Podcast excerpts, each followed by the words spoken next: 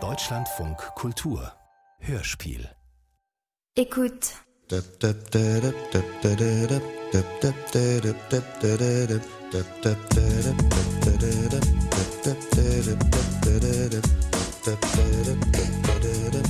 Écoute. Keiner sieht es, keiner fühlt es, keiner scheint es hier zu hören. Dieses scheint nur mich allein zu stören. Wenn ich aufwach, wenn ich esse, dieses geht mir nicht mehr aus dem Kopf.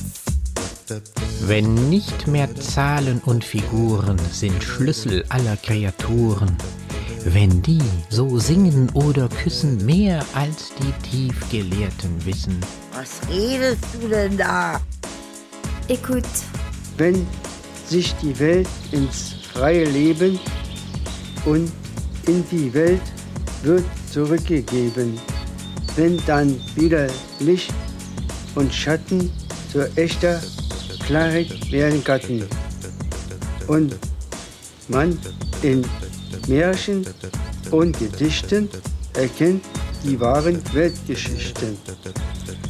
Dann fliegt vor einem geheimen Wort das ganze verkehrte Wesen fort. Lass mal weiterlaufen. Die rote Tür Ein heiteres Doomscrolling-Hörspiel jenseits der Linearität des Radios. Von Jochen Meissner. Mit Frieda Butzmann. Gerne viel Musik.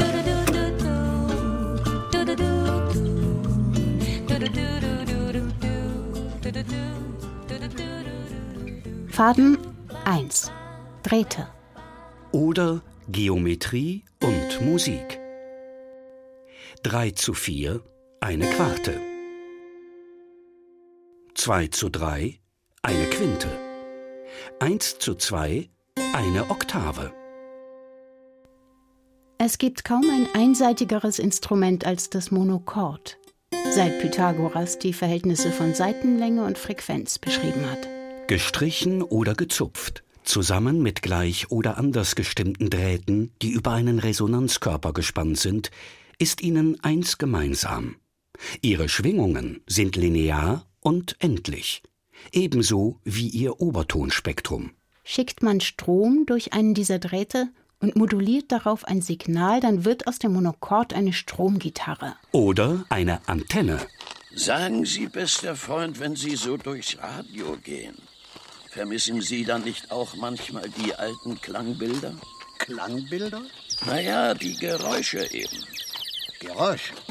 Im Radio.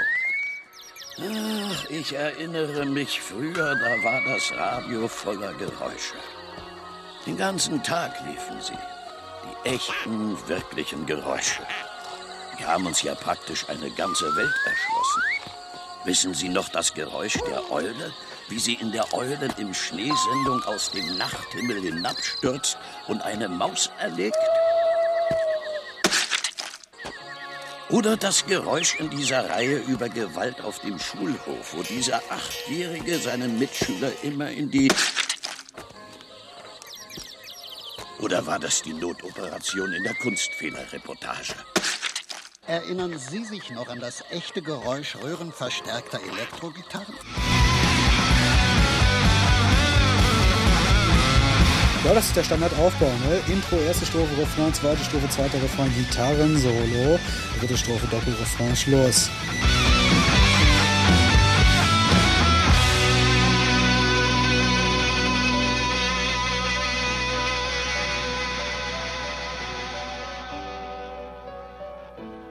Das kommt jetzt alles wieder. Obwohl man seit Anfang des 20. Jahrhunderts mit unter Strom gesetzten Drähten, sogenannten Knallfunkensendern, beispielsweise von der Großfunkanlage in Nauen bei Berlin, ins westafrikanische Togo senden konnte, Und während im Ersten Weltkrieg das Radio aus dem Missbrauch von Heeresgerät entstand, schickte man Unterhaltungsmusik durch Drähte direkt zu den Abonnenten. Auch nachdem das Radio schon auf Sendung gegangen war. Nach dem Zweiten Weltkrieg nahm am 7. Februar 1946 der DIAS, der Drahtfunk im amerikanischen Sektor, seinen Betrieb auf. Ziehen Sie einen isolierten Verbindungsdraht, zum Beispiel Klingeldraht, von der Antennenbuchse Ihres Rundfunkgerätes zum Kabel des früheren Fernsprechanschlusses. Falls der Telefonapparat noch vorhanden, zum einen seiner blanken Metallteile. Wenn nötig, holen Sie sich beim nächsten Funkhändler, Techniker oder Bastler Rat. Nun stellen Sie ein. Auf Langwelle 1875 Meter gleich 165 Megahertz oder 1204 Meter gleich 249 Kilohertz. Und Sie sind empfangsbereit. Faden 2. Äther. Oder H5C2O C2H5, Methoxymethan. Oder jenes fünfte Himmelselement, das als Trägermedium für die Wellen dient, durch die das Radio zu seinen Empfängern kommt. Eine Metapher. Wenn das Radio sich in seiner Post-Medium-Condition befindet, was war es davor? Also bevor es in diesen Postzustand geraten ist. Am 29. Oktober 1923 ging in Deutschland der Unterhaltungsrundfunk auf Sendung. Zwei Tage später erwarb Wilhelm Kollhoff, ein Zigarrenhändler in der Moabiter Turmstraße 47, für 350 Milliarden Reichsmark die Rundfunkempfängerlizenz Nummer 1 für ein Jahr. Sein Telefunken-Radiogerät wurde erst zwei Wochen später geliefert. Das Radio war, anders als die Künste, national institutionalisiert und hierzulande, wie anderswo, als einzige legale Stimme über den Äther zu hören. Die ebenso unausgesprochene wie hörbare Autorität dieser Stimme suggeriert einen scheinbar öffentlichen Raum schreibt der bildende Künstler und Hörspielmacher Iran Scherf. Im national institutionalisierten Radio ist Switchen das dramaturgische Konzept des Programms. Auf die Nachricht über vom israelischen Militär erschossene Demonstranten in Gaza folgt ein Popsong. Anschließend wird in eine Anrufersendung eine Oma in Hoyerswerda gegrüßt, um von einem Science-Fiction-Hörspiel gefolgt zu werden. Natürlich nicht so, sondern verbal abgefedert durch eine Moderation. Das Ganze ist mehr als die Summe seiner Teile. Das ist wirklich nichts Neues, bringt aber gelegentlich Neues hervor, jedenfalls bei uns. Willkommen bei Näher dran, heute aus Berlin. Am Mikrofon begrüßt Sie wieder der Notdienstsprecher Paul Esterhazy. Voller Hoffnung, dass Sie für aktuelle Ereignisse ein Ohr haben, das auch für das offen bleibt, was eigentlich nicht gesendet werden soll, am anderen Ende des Sender-Empfänger-Modells liegt das Switchen in den Händen der Zuhörer. Der Suchknopf, jene Handlungsrequisite, die Zuhörern ihrerseits das Switchen ermöglichte, ist aber nicht mehr da. Mit dem Suchknopf wurde auch der Zufall, wodurch man auf nicht gezielt gesuchte, fremdsprachige, unbekannte Stimmen gestoßen ist, wegtechnologisiert. Denn das Suchen mit dem Druckknopf ist kein Suchen mehr, sondern ein vorprogrammiertes Finden.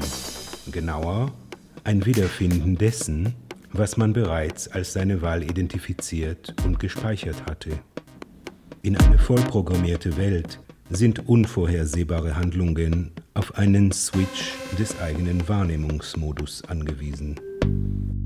Es gibt Systeme, die Eigenschaften entwickeln, die sich aus der Summe ihrer Einzelkomponenten eben nicht erklären lassen.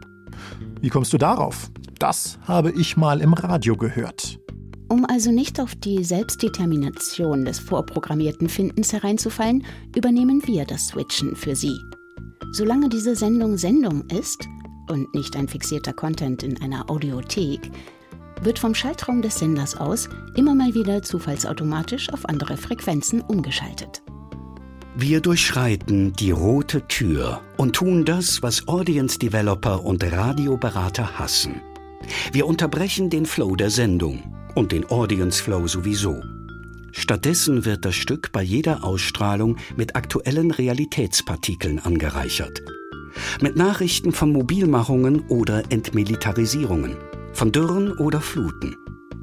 Vielleicht wird aber auch nur die Eröffnung einer Bundesgartenschau gemeldet oder es werden die Hits der Nuller, Zehner und Zwanziger und das Beste von heute gespielt. Wann immer dieses Heute sein mag. Fängt man damit an, kann das Sender-Empfänger-Modell samt seiner unausgesprochenen Autorität, die nur scheinbar einen öffentlichen Raum herstellt, nicht intakt bleiben. Herzlich willkommen, Sie vor dem Radiogerät oder Computer oder worauf man sonst noch Radio hört. Ja, Sie, Sie mögen das doch gern, wenn man Sie mal so direkt anspricht wenn man versucht, sie als Hörer jetzt da abzuholen, wo sie gerade sind.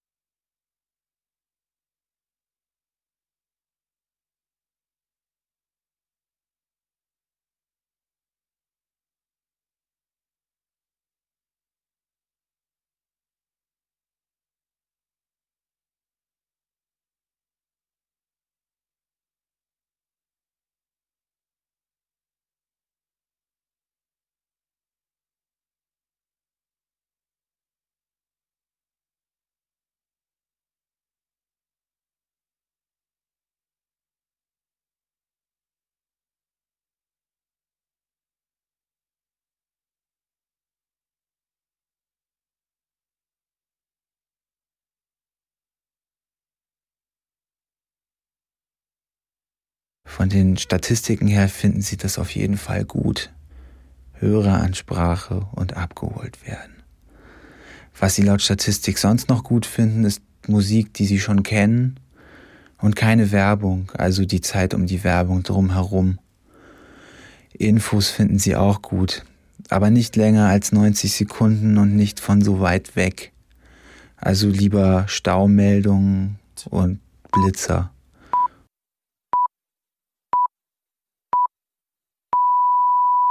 Es ist 19 Uhr. Die Nachrichten mit Paul Esterhazy. San Antonio. Nachrichten unterbrechen Radiokonzert. Gefälschter Radiokrieg verursacht Schrecken in den Vereinigten Staaten von Amerika, soll Daily News berichtet haben. Unter Verwendung der tatsächlichen Namen der Staaten New York und New Jersey sowie von Autobahnen, Straßen und Gebäuden berichtete Orson Welles live über eine Invasion vom Mars. Wie Eilmeldungen ließ er seinen Bericht immer wieder ein Radiokonzert unterbrechen. Hörerinnen und Hörer, die nicht seit Beginn der Sendung dabei waren, verpassten die Ansage, dass es sich um ein Hörspiel handelte. Die Radioadaption des Science-Fiction-Romans War of the Worlds löste in den USA nicht nur Verwirrung über den Wahrheitsgehalt von Nachrichten aus. Die Sendung hatte den Erlass von Vorschriften zufolge, die Live-Formate wie Nachrichten im Hörspiel verbieten. Demnach wären Hörspiele der inszenierten Fiktion und Nachrichten der Dokumentation realer Ereignisse verpflichtet. Wells war vom Princeton University Radio Project engagiert worden, unter der Aufsicht von Psychologen H.G. Wells Roman für das Radio zu adaptieren, um das Verhalten von Bürgern unter Panikbedingungen zu studieren. Nicht bestätigten Berichten zufolge hatte die Rockefeller Foundation, die die Produktion mitfinanzierte, Wells davor gewarnt, das ursprüngliche Anliegen der Inszenierung bekannt zu geben. Die sportlich betriebene Spekulation über das tatsächliche Ausmaß der Panik überschattete den Entstehungszusammenhang des Hörspiels als ein Format, um Massenverhalten unter Kriegsbedingungen zu testen. Der Sendetermin des Hörspiels am Vorabend von Halloween wurde in der Rezeption als Beweis dafür angeführt, dass die Sendung als Halloween-Spaß gedacht war, der von den Hörern missverstanden wurde. Noch während des Zweiten Weltkriegs unterhielten sich H.G. Wells und Orson Welles über die Sendung im Studio des Radiosenders Keep Talk San Antonio in Texas. Dabei bezeichnete auch Wells die Sendung als einen sensationellen Halloween-Spaß, der gewiss nicht die Absicht verfolgte, den Hörer in Panik zu versetzen. Der Zweck der Sendung war, zu zeigen, in welch heruntergekommenem und dekadentem Zustand sich die Demokratien befinden, was dem Krieg der Welten ganz vortrefflich gelang. Good evening, ladies and gentlemen. This is Charles C. Shaw speaking. KTSA is honored this evening by the presence in our studios of two great men the Honorable H.G. Wells, world famous British historian, author, and student of world affairs, and Mr. Orson Welles, the genius of stage, screen, and radio. KTSA wird heute Abend durch die Anwesenheit zweier großer Männer in unseren Studios geehrt. Der ehrenwerte H.G. Wells, weltberühmter britischer Historiker, Autor und Experte für das Weltgeschehen. Und Herr Orson Welles, das Genie der Bühne, der Leinwand und des Radios. Dies ist das erste Mal, dass H.G. Wells und Orson Welles gemeinsam auftreten.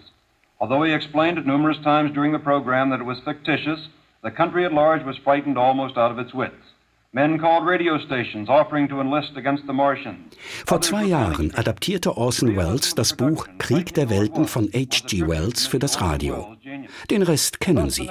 Indem er die Geschichte etwas umarbeitete, stellte Orson Welles eine Invasion der Vereinigten Staaten durch Marsmenschen dar. Obwohl er während der Sendung mehrmals erklärte, dass es sich um eine fiktive Geschichte handelte, wurde das ganze Land fast zu Tode erschreckt.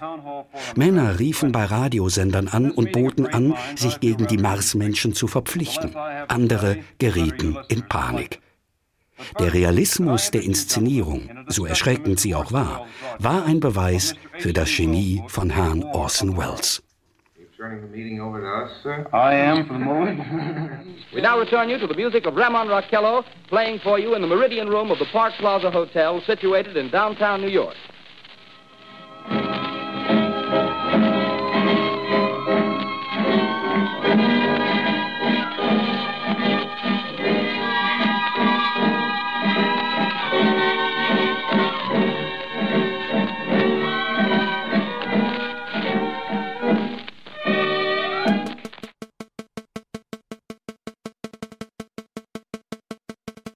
Doch schon bevor das frühe Radio jenes feinstoffliche Übertragungsmedium Äther, das seit Aristoteles durch die Geschichte der Naturwissenschaften geisterte, für sich in Beschlag nahm, wird es gegen Ende des Mittelalters und in der frühen Neuzeit virulent. Damals wurden zwei Formate erfunden, die auch in der Radiowelt reüssierten. Die Oper und der Hit. Der erste europaweite Hit stammt aus der ersten Hälfte des 15. Jahrhunderts zur Zeit des Hundertjährigen Krieges. Über seinen Komponisten gibt es lediglich Vermutungen. Überlebt hat sein Werk L'Homme Armé, der bewaffnete Mensch. Zur Hochzeit des Chanson wurde L'Homme Armé sowohl von den Kindern auf den Gassen gesungen, als auch von den größten Komponisten des Jahrhunderts für neue eigene Werke adaptiert.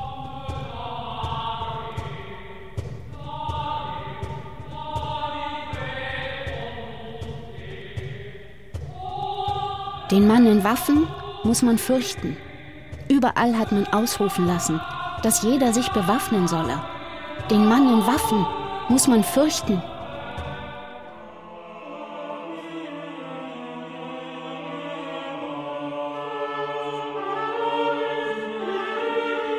Die Notenfolge des Liedes diente als Cantus firmus, als eine Melodie, die sich fast unverändert durch ein mehrsätziges Werk ziehen konnte, auf deren Fundament sich weitere Stimmen entwickelten.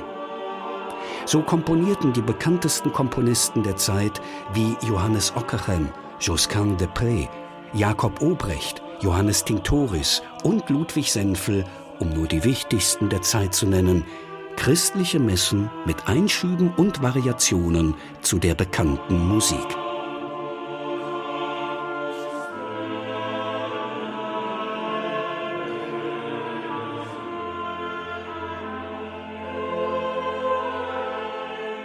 Der franco-flämische Komponist Guillaume Dufay, mutmaßlicher Zeitzeuge des ursprünglichen Verfassers, ergänzte den Text, indem er Namen nannte und martialisch wurde.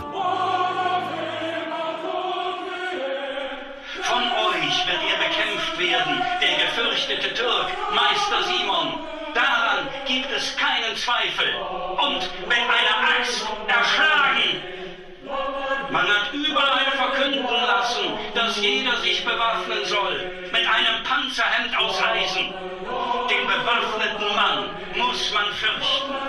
Noch im Jahr 2000 wurde in der Royal Albert Hall in London eine Long Armee Messe, des 1944 geborenen walisischen Komponisten Sir Carl William Pump Jenkins uraufgeführt.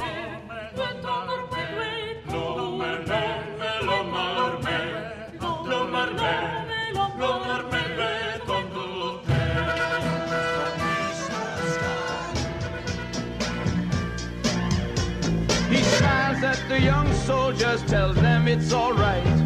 He knows of their fear in the forthcoming fight. Soon there'll be blood and many will die. Mothers and fathers back home they will cry. Eight,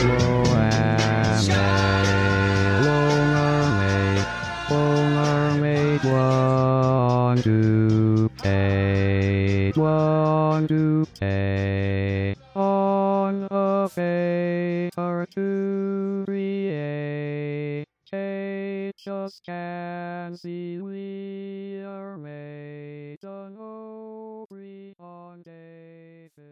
Hier ist die Stimme des Hörers im FM-Wechsel.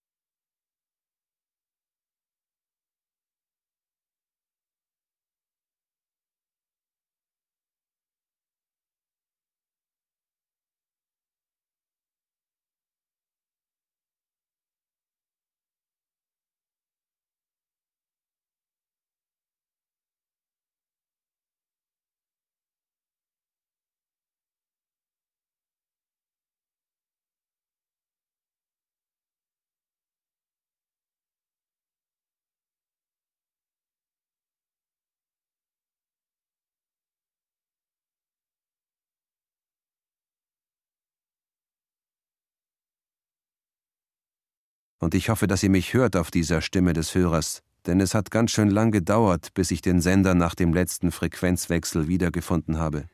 Faden 3 Lüfte oder das Flüchtige. Man kann auch von Rechts wegen nicht sagen, es gebe drei Zeiten Vergangenheit, Gegenwart und Zukunft. Vielleicht sollte man richtiger sagen, es gibt drei Zeiten. Gegenwart des Vergangenen, Gegenwart des Gegenwärtigen und Gegenwart des Zukünftigen. Augustinus, Bekenntnisse, elftes Buch, zwanzigstes Kapitel. Eine Seite verklingt. Die Länge eines Tons der menschlichen Stimme hängt von seinem Atemvolumen ab, die Frequenz von der Spannung jener Drähte, die man die Stimmlippen nennt. Alright, you're looking at the thumbnail, you're checking out the title, that means you already know. We're checking out Phil Collins with a song titled In the Air of the Night. Welcome back to the Charismatic Voice. Today we're going to be looking at Phil Collins on this channel for the first time. The video that I've chosen to take a look at is going to be his live performance. I really love live performances when they're really great audio quality and visual quality too, because I can see what's happening in the singer's throat and face a lot better. So we can do a better vocal analysis essentially. Before we get the video, please be sure to hit the like button. Don't forget to subscribe to the channel and hit that notification bell. That way you can stay up to date with my latest videos. All right, so we'll go ahead and get into the reaction right away. I won't do too much monologue in the beginning, but I will be pausing throughout the video.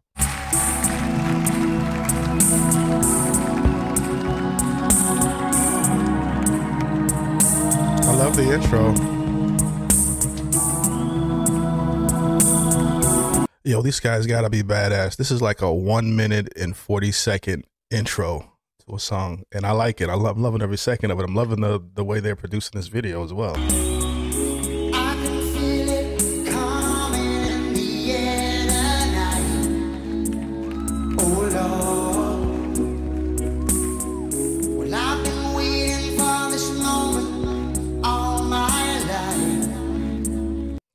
I was not expecting that voice. I know I've heard this sampled somewhere. I can't think of it, just part of it.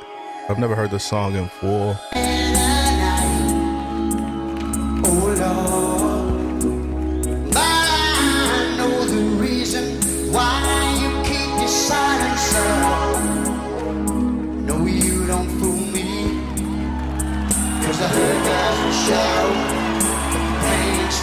Yo, this is the best song without drums I've ever heard.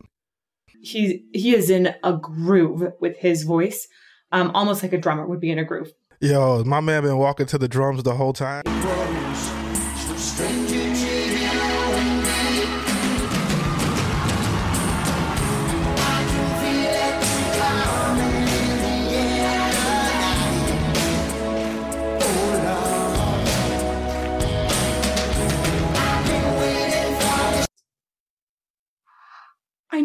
Other instruments, but I did not realize that he would play and sing at the same time. It's really incredible to be able to have that rhythmic precision at the same time as the pitch precision. It's um it's like a superpower. It's fascinating.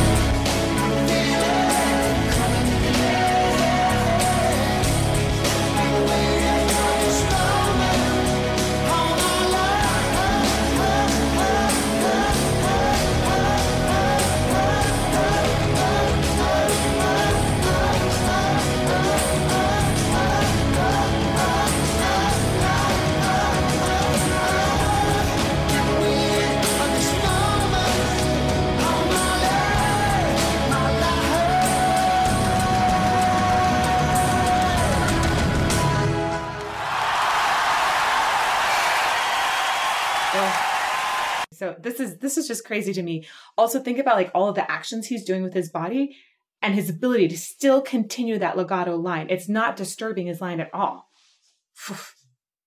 I keep looking for a moment where there's like a little jump in his voice when he's playing the drums. Uh, to give you a little bit of like a little bit of perspective on this, when we're staging things in opera, uh, when you have a really big, long legato line to sing, you don't jump on a box at the same time because that's going to make your larynx go waka waka and then it's going to create like a little flub in the line essentially so playing drums is a similar sort of body movement it's jarring but i'm not hearing these these jarring moments in his vocal line at all i'm just, i'm kind of I'm mesmerized. How can he do this?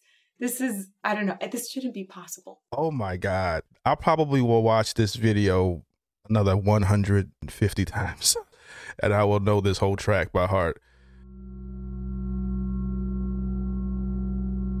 Ein Orgelton verklingt nicht, solange die Pfeife mit Luft versorgt wird.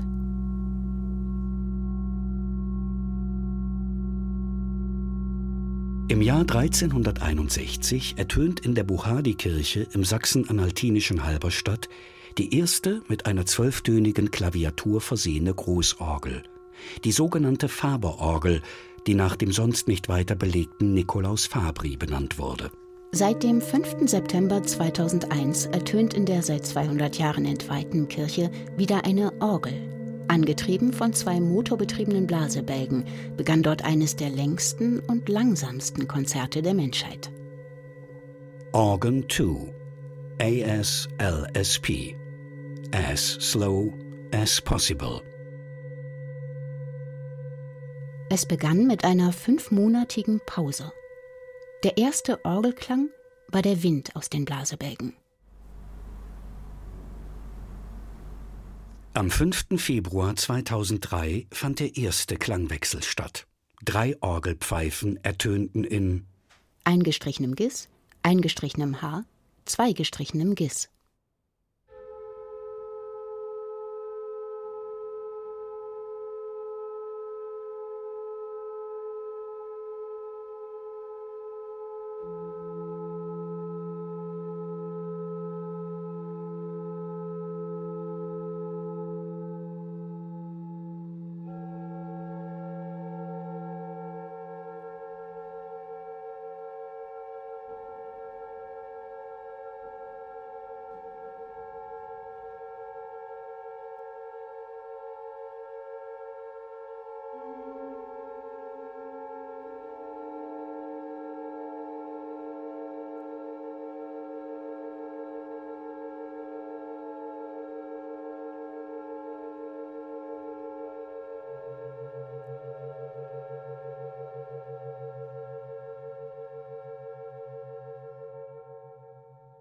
Enden soll das Stück im Jahr 2639.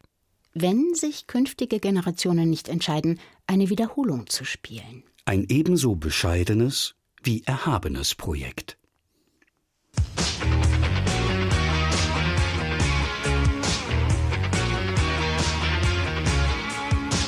Nimmt man bei dem Song Beat It von Michael Jackson eine sogenannte Kapielskische Datenbeschleunigung vor und spielt in doppelter, vierfacher, achtfacher, sechzehnfacher, weiter mit 64-facher Geschwindigkeit ab dann erhält man bei 2048-facher Geschwindigkeit plötzlich nur noch einen Schlag, Beat It, aus dem man wieder den Song Beat It von Michael Jackson entstehen lassen kann.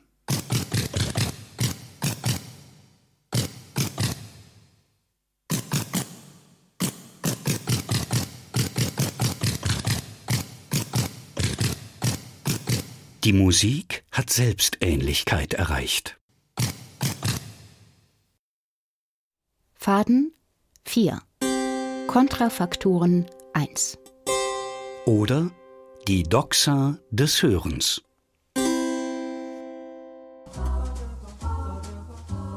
Wenn man eine Musik nachspielen oder nachsingen will, dann muss man das so tun, wie man das in der Menschheit macht, auf allen Kontinenten zu allen Zeiten. Man muss die Musik hören so wie der Musiker, der Sänger, der Troubadour, der Chansonnier, der Vokalist, der Jazzsänger oder der Schlagersänger und der Composer und der Songwriter das immer so gemacht haben. Man hört eine Melodie und spielt sie auf dem Klavier nach und dann hat man eine Kopie davon. Allerdings ist die Kopie ja gleich eine Variation, ja.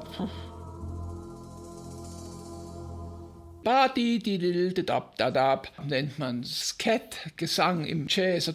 Der imitiert man ja schon andere Instrumente, aber das ist schon eine Parodie. Wenn Sie bei Wikipedia von Parodie lesen, dann lesen Sie Spottlied, Hohnepiepelung, Lustigmachung über andere Musik. Äh, das äh, ist in der Musikgeschichte völlig anders.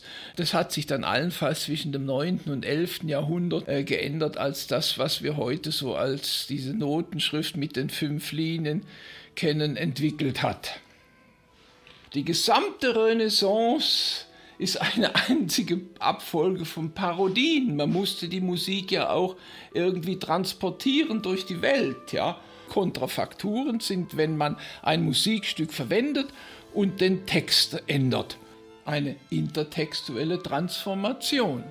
Ja, dieses Nachspielen mit anderen Instrumenten oder Nachsingen würde man heute eine intermediale Verschiebung des Werkes nennen. Parodie ist kein unverschämter Datenklaus, sondern das bedeutet sogar manchmal, dass man das Stück so hoch schätzt, dass man es selber aufnimmt bzw. darstellt. Johann Sebastian Bach hat sehr viel bei sich selber geklaut. Er ist sozusagen ein Meister der Kontrafaktur überhaupt. Barock ist voller Kontrafaktur. Man war ja auch nicht so verschwenderisch. Man hatte eine wunderschöne Melodie und einen sehr guten Text und noch einen guten Text und einen genialen Text und hat ihn immer kombiniert mit dieser sowieso schon hervorragenden Melodie.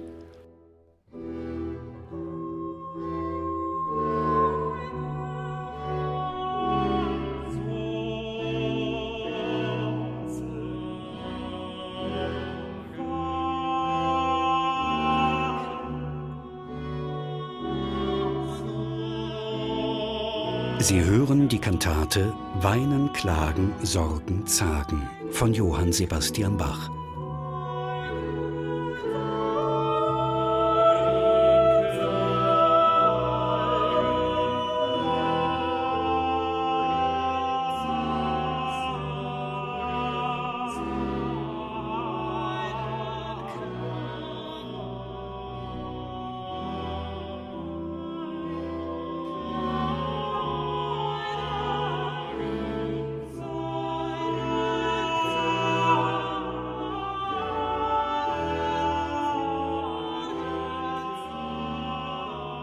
Wurde dann später in der H-Moll-Messe die gleiche Musik, veränderter Text, Crucifixus.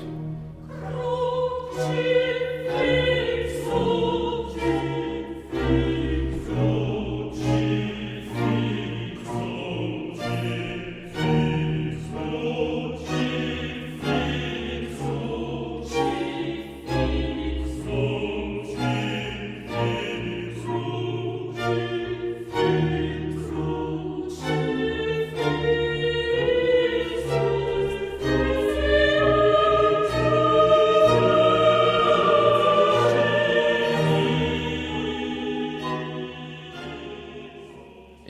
nochmal auf die Parodie zurück, bleibe aber bei Bach und schließe noch Antonio Vivaldi mit ein. Bach hörte nämlich circa im Alter von 23, 24 Jahren von dem circa fünf oder sechs oder sieben Jahre älteren Vivaldi aus Italien zum ersten Mal eines seiner Konzerte, weil die damals dann doch schon auch in Noten aufgeschrieben und per Hand kopiert wurden und irgendwann da unten von Italien auch nach Sachsen gelangt sind.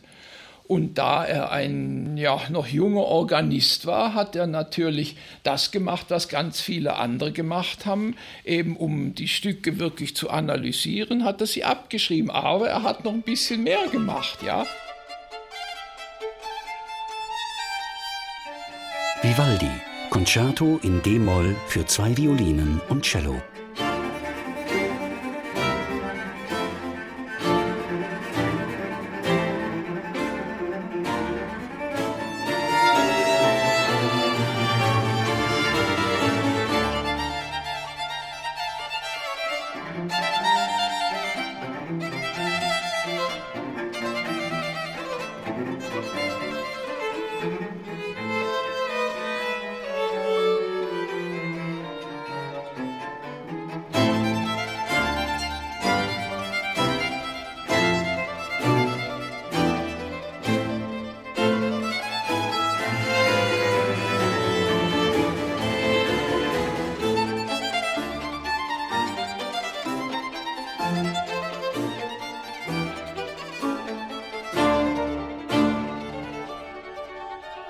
Sebastian Bach. Konzert für Orgel in D-Moll. Bachwerkeverzeichnis 596.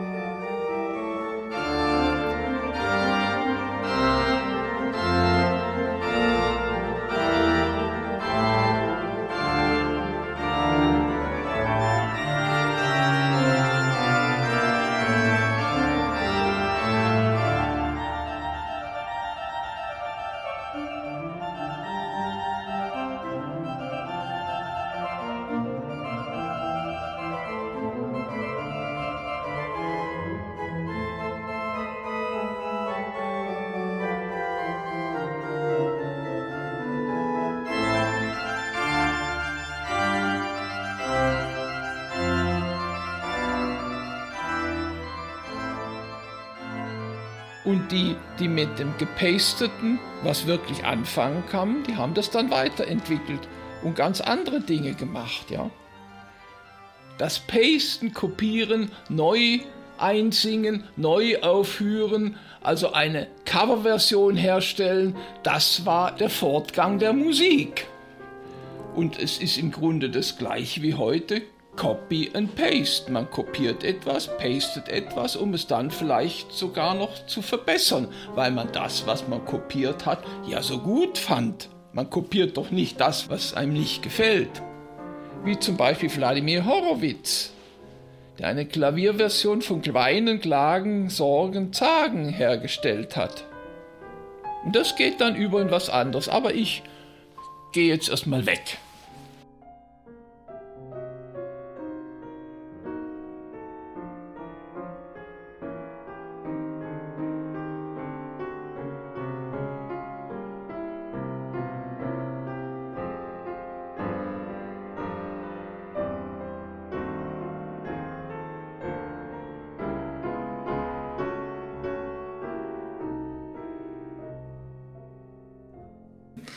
Und ich hatte hinter der Bühne im Dunkeln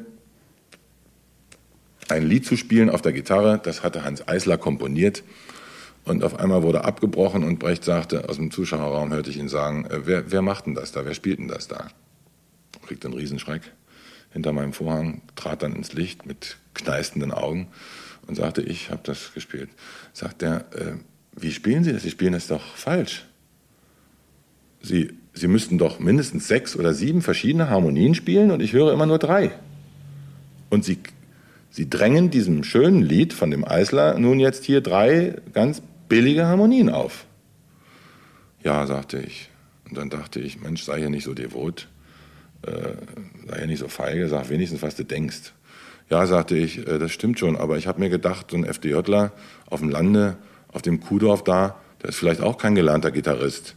Der kann vielleicht auch nur drei Harmonien und der wusste ja nicht, dass ihm ein Lied unterkommt mit sieben. Von Eisler. Sagt er, ja, das ist ein guter Gedanke. Sicher, klar. Dann machen wir es aber so. Sie studieren jetzt die sieben richtigen Harmonien ein und dann lassen Sie die vier mit Absicht weg. Und ich bin also wirklich geradezu stolz darauf, als kleiner Pups äh, diese Lehre erteilt bekommen zu haben vom großen Meister. Und ich finde es auch, ein ganz klein bisschen bin ich auch stolz darauf, dass ich es sofort geschnallt habe, dass das eine schöne große Lehre ist, eine viel größere Sache für ein Menschenleben, als die kleine Situation erahnen ließ damals. Nicht? Ich habe mir es wirklich gut gemerkt und ich weiß, das ist eine grundsätzliche Geschichte für einen Schauspieler.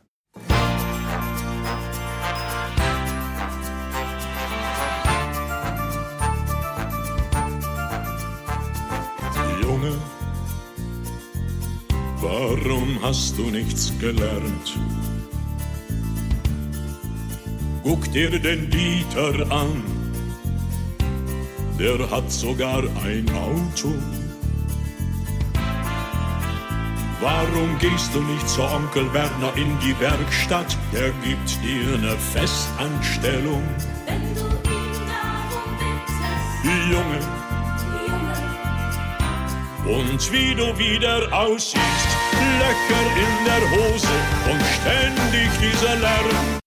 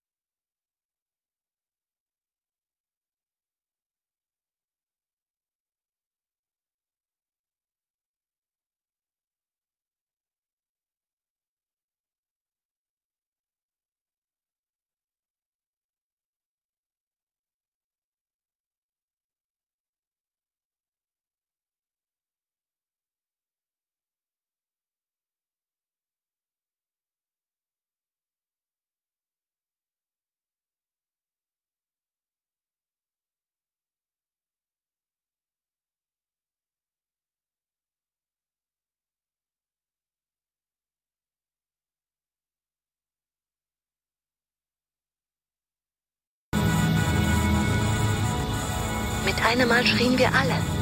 Schrie ich und mit mir der ganze Raum. Und es klang, als sei dies das Einzige, was wir zu diesem Moment sagen konnten oder wollten. Weil es ein glücklich machender Moment war. Ein Moment von absolutem Glück. Weil ich eins war mit mir und mit der Musik, mit den anderen und mit dem Raum.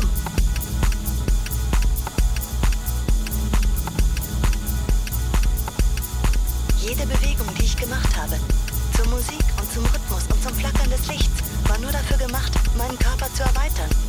Waren Drehungen in Richtung der Sehnsucht, diese Fläche zu vergrößern, um die von den Membranen der Lautsprecher in den Raum geschickten Frequenzen auffangen zu können und die Schwingungen zu verarbeiten, zu diesen Zuständen von Glück und gleichzeitig, um ein Resonator zu sein, ein Verstärker, der diese Frequenzen aufnimmt und vergrößert, damit sie ihren Weg über die Tanzfläche hinaus finden.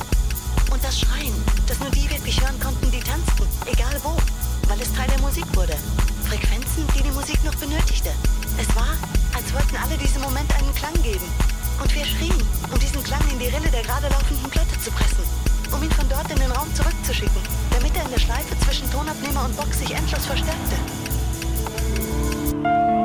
Als DDR-Bürger war man schon irgendwie fassungslos. Da steht ja tatsächlich der Rio Reiser. geträumt, der Winter war vorbei, du warst hier wir waren frei. Und die Morgensonne schien. Es gab keine Angst und nichts zu verlieren. Es war Friede bei den Menschen und unter den Tieren. Das war das Paradies. Der Traum ist aus. Also das war dann schon wie eine kleine Revolution. Traum ist aus. Alles geben, dass er Wirklichkeit wird. Aber ich werde alles geben, dass er Wirklichkeit Und da spitzte sich das schon von der Stimmung her sehr zu. Der Traum ist aus bedeutet natürlich was. Also die Leute, die wussten, jetzt kommt gleich diese Zeile. Gibt es ein Land auf der Erde, wo der Traum Wirklichkeit ist? Ich weiß es wirklich nicht. Haben richtig drauf gewartet, um es richtig rauszubrüllen. Ich weiß nur eins, und da bin ich sicher. Dieses Land ist es nicht.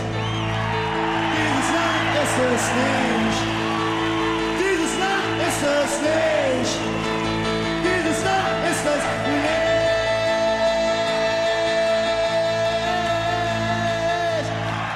Und wenn eine ganze volle Halle mit 4.000, 5.000 Leuten, die da drin waren, aus vollem Heise brüllt, dieses Land ist es nicht, dann war das schon sehr gänsehauterzeugend. Rio Reiser am 1. Oktober 1988 in der Werner Seelenbinder Halle in Ostberlin. Im Radio wurde die Publikumsreaktion, also jene Frequenzen, die die Musik noch benötigte, heruntergepegelt. Traum ist aus. Der Traum ist aus. Aber ich werde alles geben, dass er Wirklichkeit wird. Faden 5 Fangesänge Oder kulturelle Aneignungen. Hier ist das Party-Tollhaus der Fußball-Bundesliga. Sie hören die ARD-Bundesliga-Konferenz am letzten Spieltag. Klasse Stimmung hier und sicherlich auch super Stimmung heute in Köln mit Sokrates. Der spielt den Ball zum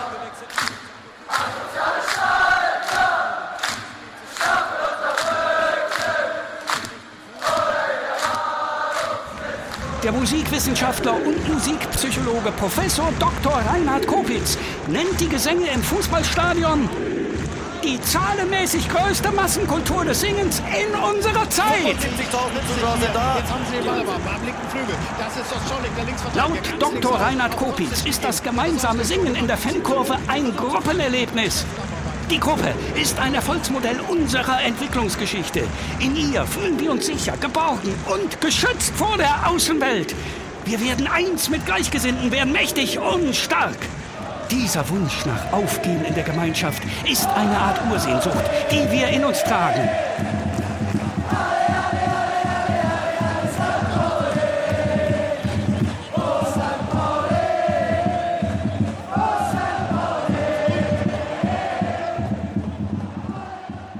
Aus den sich unterhaltenen Zuschauern im Stadion verdichtet sich wie in einer Ursuppe das Rauschen, Raunen, Schreien, Krakeelen, Jubeln, laute Murmeln zu einer Weise, meist einer bekannten Weise, einem Lied, einer Zeile aus einem Schlager, kurz, prägnant, den jeder kennt.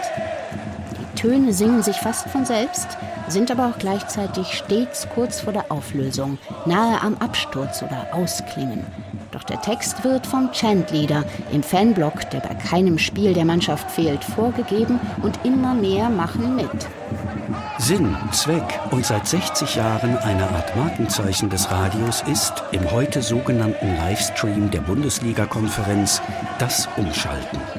Das Hopping von Stadion zu Stadion, zu den parallel gleichzeitig stattfindenden Partien in der Schaltkonferenz, die Schalte genannt. 2-1, das 2 zu 2, die Hamburger so, als hätten sie ein bisschen heute in die Fußballschuhe eingepackt. Schleppen, wenig. Den Nicht-Abstieg feiert Alex Bleik. Und hier sind jetzt ja fast bedrohliche Szenen. Also die Hamburger sind zu Tausenden aus dem Weg.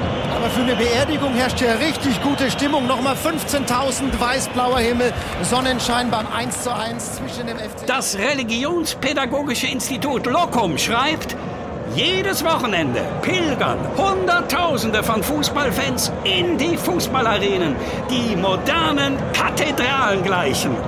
Und Campino von den Toten Hosen sagt, jeder, jeder sollte an irgendetwas glauben und wenn es an Fortuna Düsseldorf ist. Zwischen dem Ablauf eines Gottesdienstes in der Kirche und dem Ablauf des Geschehens auf unserem heiligen Rasen sind erstaunliche Parallelen zu konstatieren. An beiden Orten gibt es eine festgelegte Liturgie. Im Wechselspiel zwischen den Er versucht nach vorn zu kommen. Er rennt zumindest, die Spieler tun das. Sie kämpfen, aber irgendwie wirkt das alles nicht ohne den Glauben daran, dass man es machen kann. Jetzt die Wolfsburg im Strafraum. Chance. Vorbei.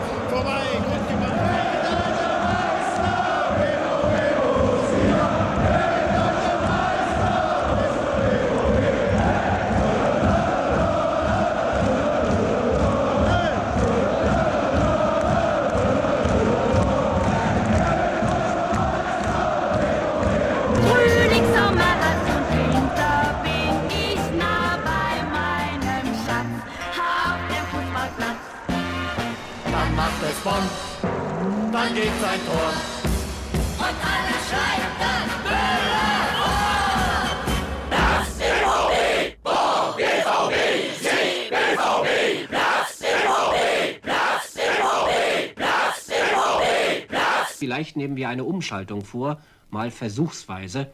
Vielleicht klappt es. Wir versuchen eine Umschaltung. Ja, jetzt höre ich, dass es nicht der äh, Westdeutsche Rundfunk ist, sondern eine Fehlschaltung, wie ich jetzt glaube. 1-1 hier. Elfmeter in Ingolstadt gegen. Viel spannender in Hamburg. Herrliches Ding. 4 zu 0. Leverkusen feiert. 2 zu 1. 2 zu 0. Ausgelassene Partystimmung in Karneval umschwenken. Ich bin gespannt. Parallel informiert sich der Sportsfreund über die gleichzeitig stattfindenden Partien trimedial. Live auf dem Bildschirm bei The Zone und bei Sky, in schneller Schalte im Radio von Tor zu Tor, von Elfmeter zu Elfmeter und mit dem Finger auf einer Live-Ticker-App, wo er speziell seinen Verein beobachten kann.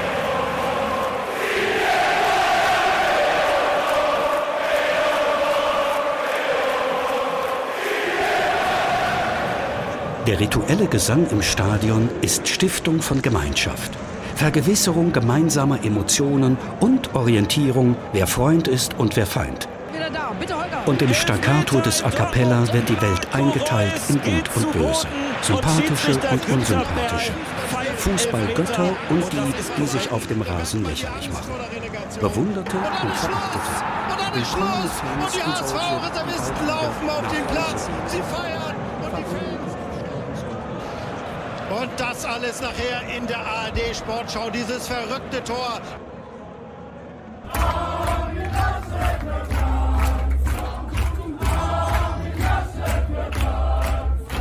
Faden 6 Hauntology Oder Dreams are my reality.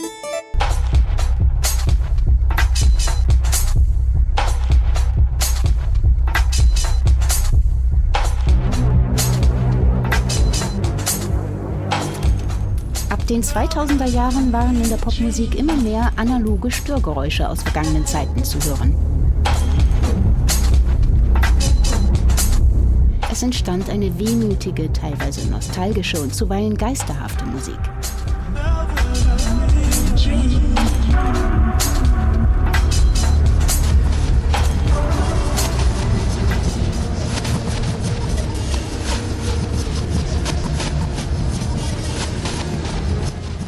Ein Begriff kam auf. Hauntology. Haunt. H-A-U-N-T. H-A-U-N-T. H-A-U-N-T. Von Englisch to haunt, verfolgen, spuken, jemanden heimsuchen.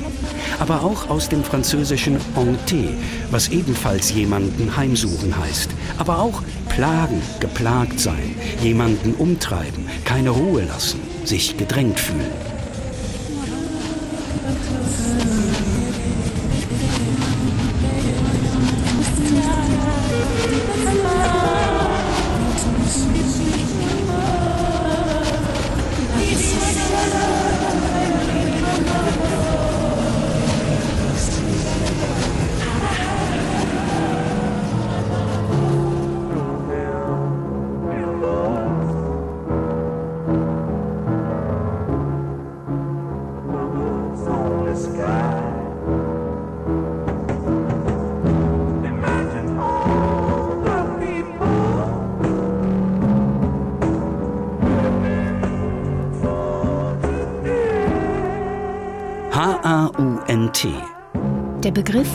Hauntology geht zurück auf Jacques Derrida, der Europa von den Geistern seiner Vergangenheit besessen sah.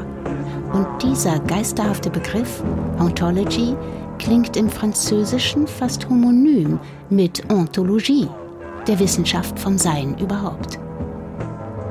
Das Sein als Hier und Jetzt, Vergangenheit und Zukunft mitsamt seinen Visionen, verschwimmt hier in Unklarheit und Geisterhaftigkeit.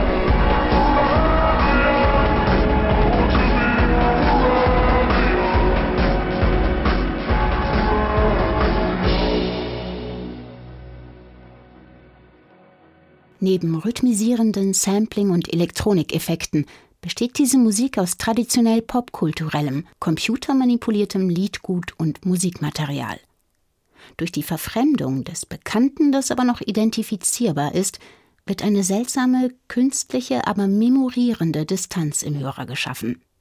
Die Einbettung in digitale Rhythmen, aus Spielkonsolen und TV-Sendungen, gesampelten Geräuschen und oder Atmosphären fängt die Musik wieder ein, so als sei diese Erinnerung wie ein sonisches Bild mit melancholisch rückwärtsgewandtem Inhalt. Hinzu gesellte sich elektronisch einfach Banales und Schönes, folgend einem Satz des New Yorker Musikers Daniel Lopatin, der sich den Künstlernamen 103 Point Never gegeben hatte.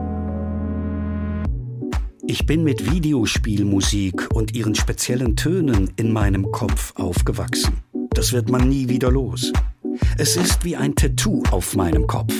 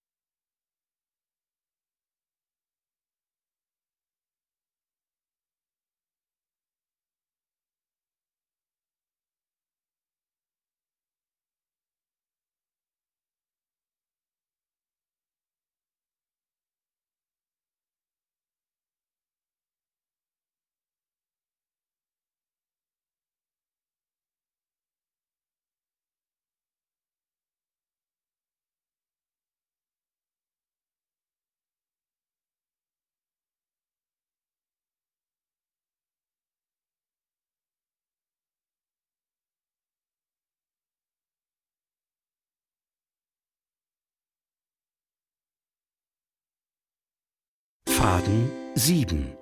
Kontrafakturen 2. Eindeutschen oder die Paradoxien des Hörens. Gerne, gerne viel Musik.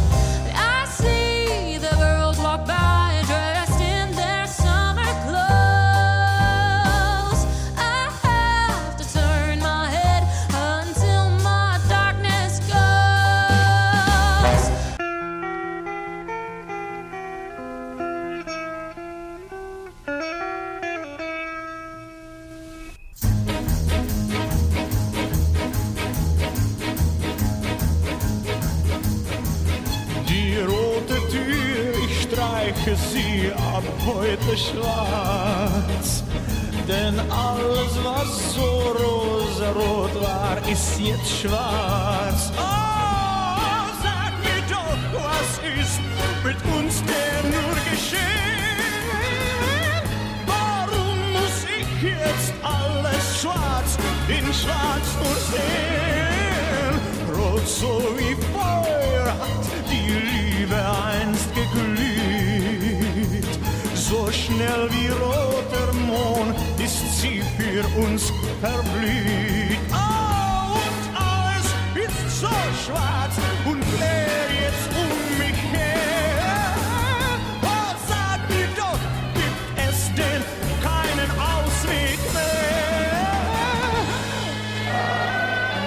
Nachdem sie die ovalen Fenster passiert haben, werden Coverversionen in dem Resonanzraum zwischen den Ohren vervollständigt, in dem sich Perzeption und Rezeption verschränken.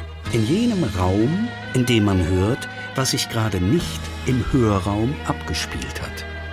Jener virtuelle Raum des Gedächtnisses, in dem die Verarbeitung von bereits Gehörtem mit neuen akustischen Signalen stattfindet.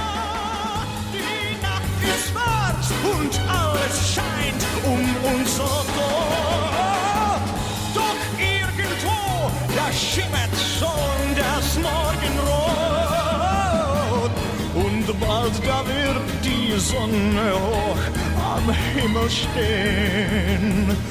Und unsere Liebe, sie wird wieder neu erstehen. Oh, rot so wie Feuer wird sie wieder für uns glühen.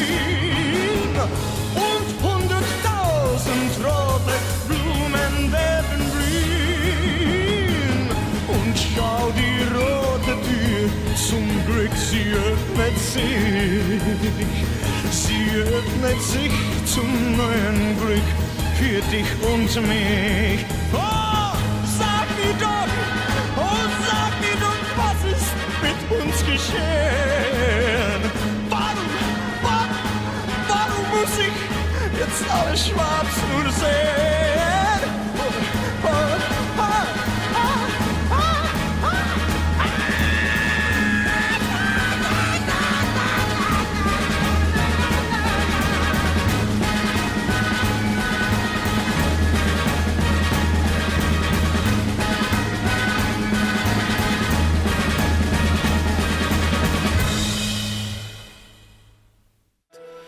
Ich kenne mich nicht gut aus in der Philosophie, aber ein bisschen habe ich mir merken können.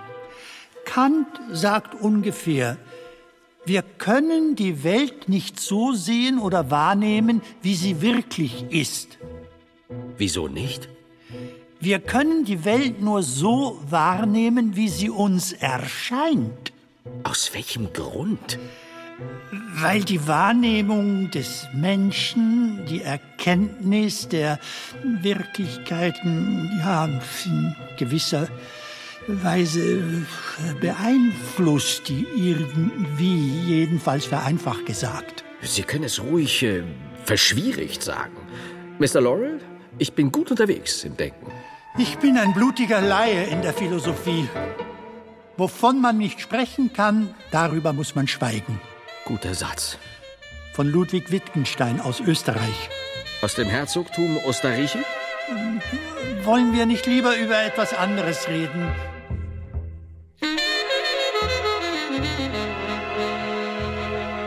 Philosophy is not one of the natural sciences.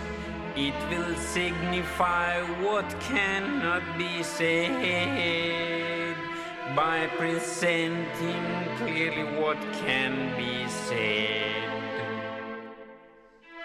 Everything that can be thought at all can be thought clearly.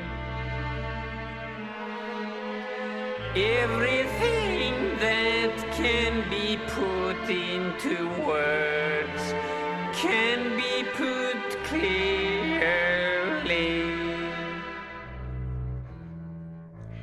What can be shown cannot be said.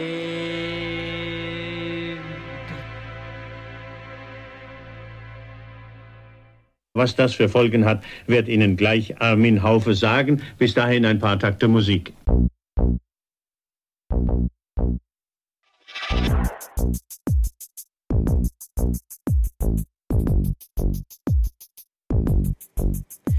Je me baladais sur l'avenue, le cœur ouvert à l'inconnu. J'avais envie de dire bonjour à n'importe qui. N'importe qui, et ce fut toi, je t'ai dit n'importe quoi. Il suffisait de te parler pour t'apprivoiser. Durch das Wiedererkennen im Nicht-Wiedererkennen, durch das Wiederentdecken im Neuentdecken wird eine besondere Spannung erzeugt. Tu m'as dit, j'ai rendez-vous dans un sous-sol avec des fous qui vivent la guitare à la main du soir au matin.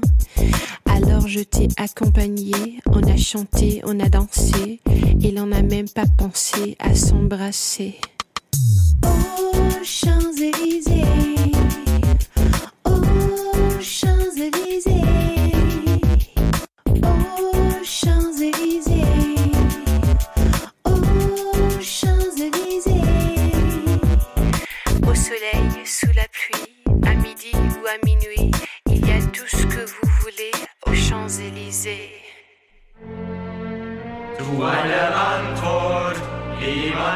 aussprechen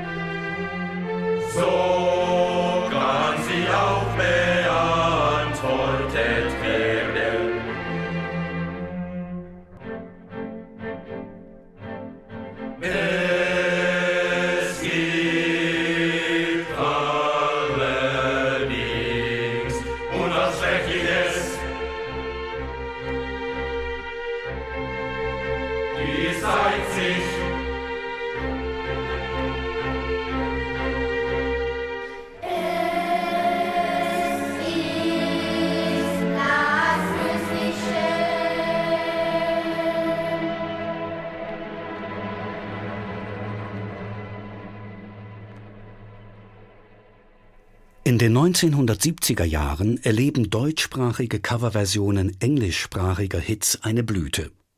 In der ZDF-Hitparade ist einer immer dabei. Benny Schnier, damals nur Benny. 1978 wird ein Hit des belgischen Musikers Roger Jouret alias Plastique Bertrand eingedeutscht.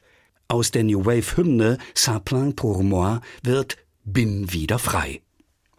Weiter mit dem 13. Tabellenplatz. Skateboard war der letzte Titel, mit dem er bei uns reinrollte. Neuester Titel, bin wieder frei. Von 0 auf 13. Das ist Benny.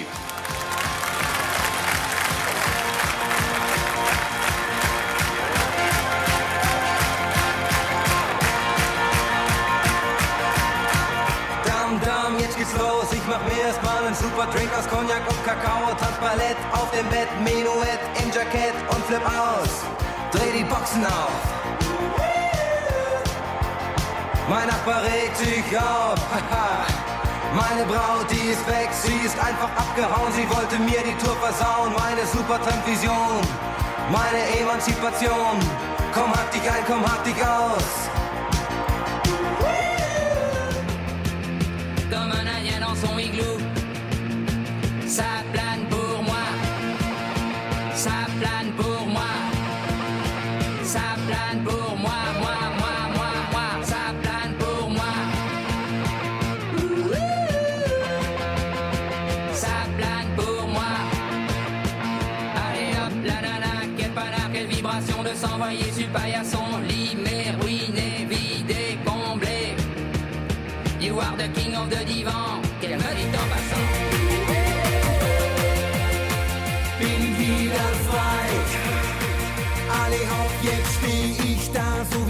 Quixote. Bin total kaputt und kann die Welt nicht mehr verstehen. Denn in meinem Plastikkopf seh ich nur sie. Bin nicht mehr frei. Ich war mal frei. Fly, Robin, fly. Für jede frei, frei, frei, frei, frei, das ist vorbei.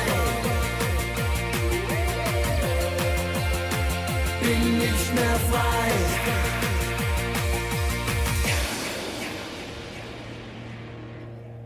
Bereits in den 1960er Jahren, als beim Grand Prix de Revision de la Chanson noch in Landessprache gesungen werden musste, übernahmen die Interpreten das Geschäft mit den Coverversionen gleich selbst.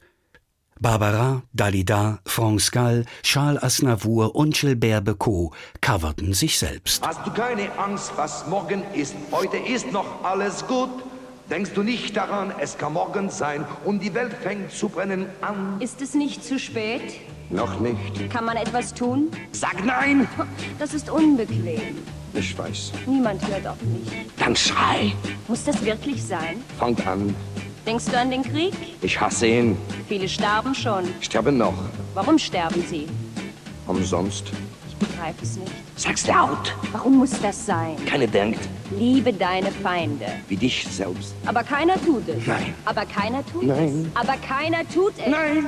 Aber keiner tut es. Eine Spotify-Playlist zu France Galls Chanson Poupée de cire, Poupée de sang aus dem Jahr 1965 umfasst inzwischen allein 76 Coverversionen in verschiedensten Sprachen. Je suis une poupée de cire, une poupée de son. Mon cœur est gravé dans mes chansons, poupée de cire, poupée de son. Suis-je meilleure, suis-je pire qu'une poupée de salon Je vois la vie en rose bonbon, poupée de cire, Mes disques sont un miroir dans lequel chacun peut me voir. Je suis partout à la fois, brisé en mille éclats de voix. Und ich hatte das Gefühl, Junge, Junge, das ist da. Weil ja rot die Farbe ist, bei der man sich verlieben soll. Das war eine schöne Party,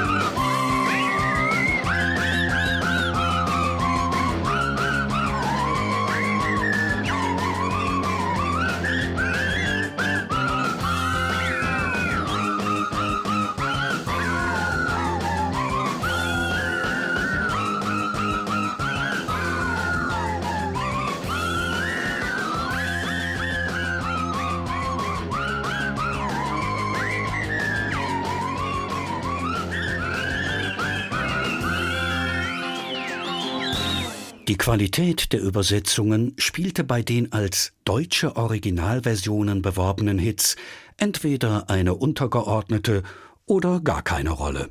Und manchmal hatte sie auch gar nichts mit dem Original zu tun.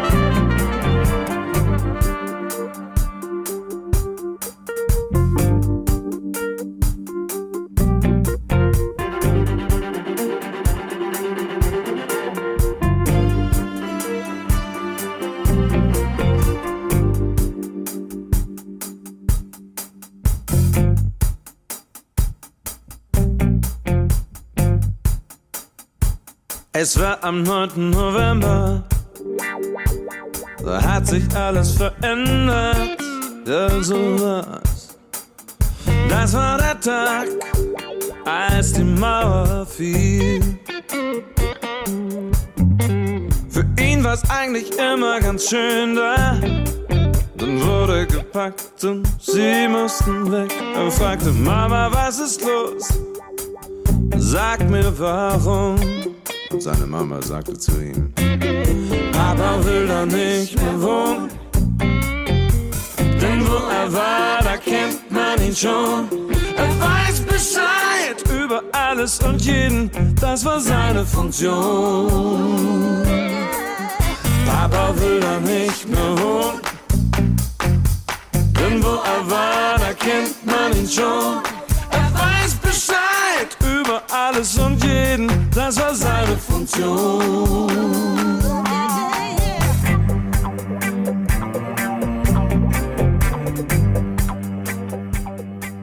In der Regel coverten deutsche Interpreten ihre Songs nicht, aber es gibt Ausnahmen.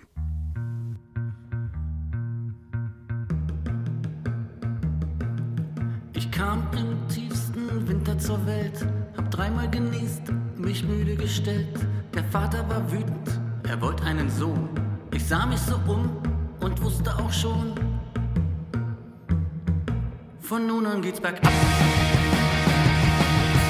Anschließend hatte ich nicht viel zu tun. Man ließ mich wachsen und zwischendurch ruhen. Aber nach ein paar Jahren, da sprach man spontan, du musst jetzt was lernen. Der Ärger begann. Von nun an ging's bergab.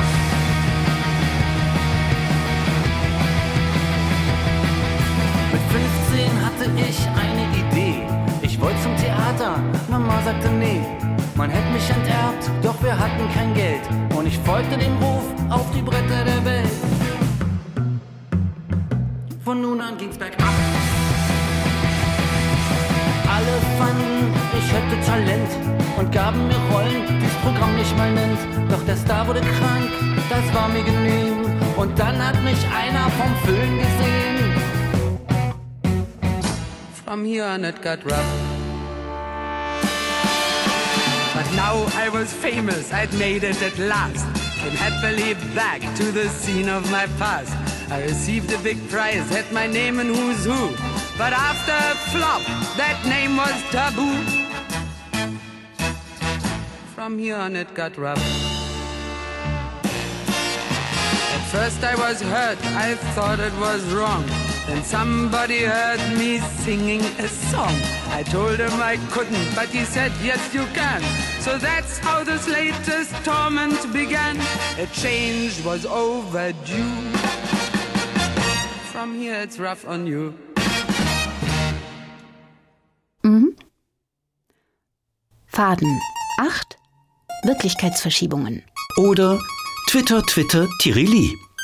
Eine Gesellschaft von Radiohörern unterlässt naturgemäß Gespräche zu führen. Indem sie mit Zuhören beschäftigt ist, wird die Kunst, Gesellschaft zu machen, sozusagen ein wenig vernachlässigt. Es ist dies eine ganz artige, selbstverständliche Folgeerscheinung. Dass ich gestern zum ersten Mal Radio hörte, erfüllt mich mit einem Internationalitätsgefühl, womit ich übrigens keine unbescheidene Bemerkung gemacht haben möchte.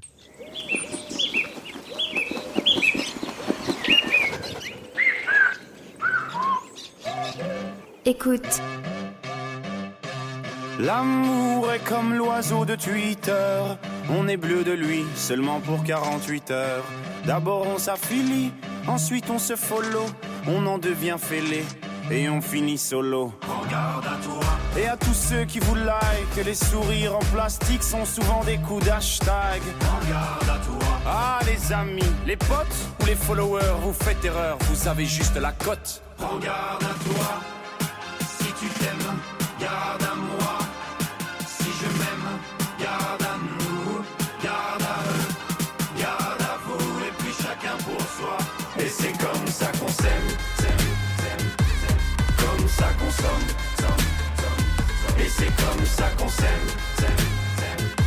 The Democrats don't matter. Die Demokraten spielen keine Rolle. The real opposition is the media. Die wahre Opposition sind die Medien. And the way to deal with them is to flood the zone with shit. Und der Weg mit ihnen umzugehen ist, die Zone mit Scheiße zu fluten. sagte der ehemalige Berater des US-Präsidenten Steve Bannon gegenüber dem Medienkonzern Bloomberg. L'amour enfant de la consommation. Il faudra toujours, toujours, toujours plus de choix. Voulez, voulez-vous des sentiments tombés du camion? L'offre et la demande pour unique et seule loi. Regarde à toi. Mais j'en connais déjà les dangers. Moi j'ai gardé mon ticket. S'il le faut, je vais les changer, moi. Regarde à toi. Et s'il le faut, j'irai me venger, moi. Cet oiseau de malheur, je le mets en cage, je le fais chanter, moi. Regarde à toi.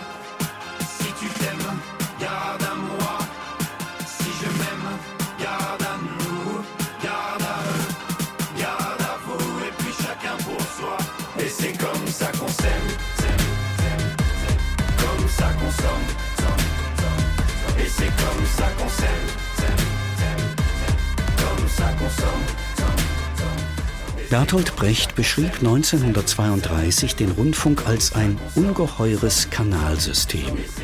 Ein Bild, was hier einen Beigeschmack von Wahrheit bekommt.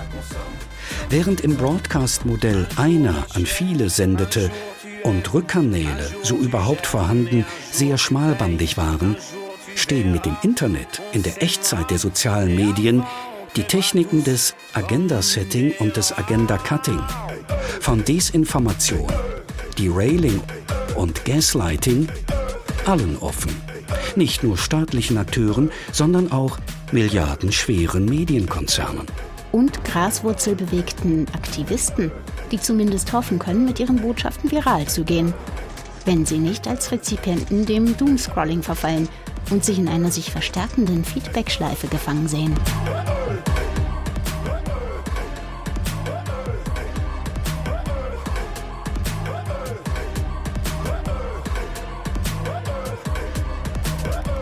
In seiner Postmedium-Condition wurde das Radio zunächst durch Community-Radio-Projekte, Cyberradios und den mit ihnen aufkommenden Bürgerjournalismus vielstimmiger. Diese Vielstimmigkeit hat sicher mit der Demokratisierung des Mediums zu tun. Doch verfügt diese Demokratie nicht mehr über den gemeinsamen Ort, an dem die vielen Stimmen ins Gespräch kommen oder auch nur gegenseitig gehört werden können. Vielmehr wird dabei das Modell des national institutionalisierten Radios samt seiner Dramaturgie in eine Vielzahl paralleler Gesellschaftsvorstellungen multipliziert, die für ihr jeweiliges, durch Datenerhebung identifiziertes Zielpublikum den Tag akustisch komponieren.